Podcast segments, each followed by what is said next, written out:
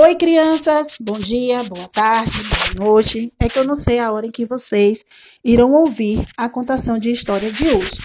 A história de hoje, ela é bem legal, mas antes de contá-la, vou cantar uma musiquinha. E agora, minha gente, uma história vou contar, uma história bem bonita, toda gente vai gostar. Hey, hey, hey, ha, ha, ha, hey, hey, hey, ha, ha, ha. A história de hoje é A Arca de Ninguém, da autora Mariana Caltabiano e ilustrações de Patrícia Lima. Há muitos e muitos anos, houve uma enorme enchente na terra. Um homem chamado Noé construiu uma arca para salvar os animais. Essa história todo mundo conhece. O que ninguém sabe é que Noé teve muitos problemas para convencer os bichos a entrar na arca. Eles não queriam se misturar. Os macacos queriam viajar na primeira classe, pois se achavam mais espertos que os outros bichos. Nenhum bicho queria viajar com os porcos por causa do mau cheiro. Os ratos tinham medo dos gatos e os gatos dos cachorros. Ninguém queria dormir com as galinhas, porque elas acordam muito cedo. Os tigres achavam os leões metidos por serem os reis da floresta.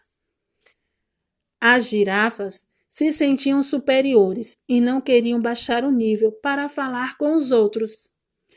O mico-leão dourado era minoria e tinha mania de perseguição.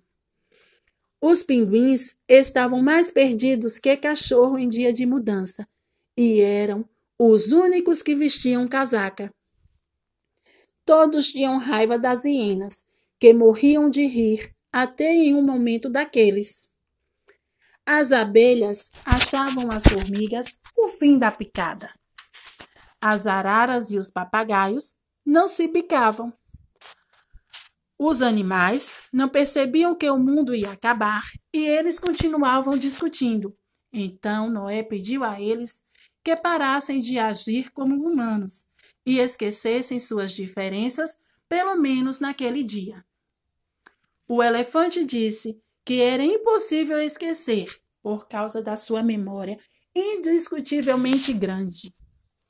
O macaco, que é o bicho mais parecido com o homem, falou que aquilo era conversa para boi dormir e fez pouco caso da água que não parava de cair. Só que a água subiu, subiu e nem a coruja deu mais um pio. Quando os animais perceberam que não tinham saída, subiram todos na arca. Lá dentro, eles viram que conviver não era nenhum bicho de sete cabeças. Afinal, apesar das diferenças, estavam todos no mesmo barco. E ali ninguém era melhor do que ninguém. E assim a história acabou. Todo mundo falou, entrou pela porta e saiu pela outra. Quem souber, que conte outra.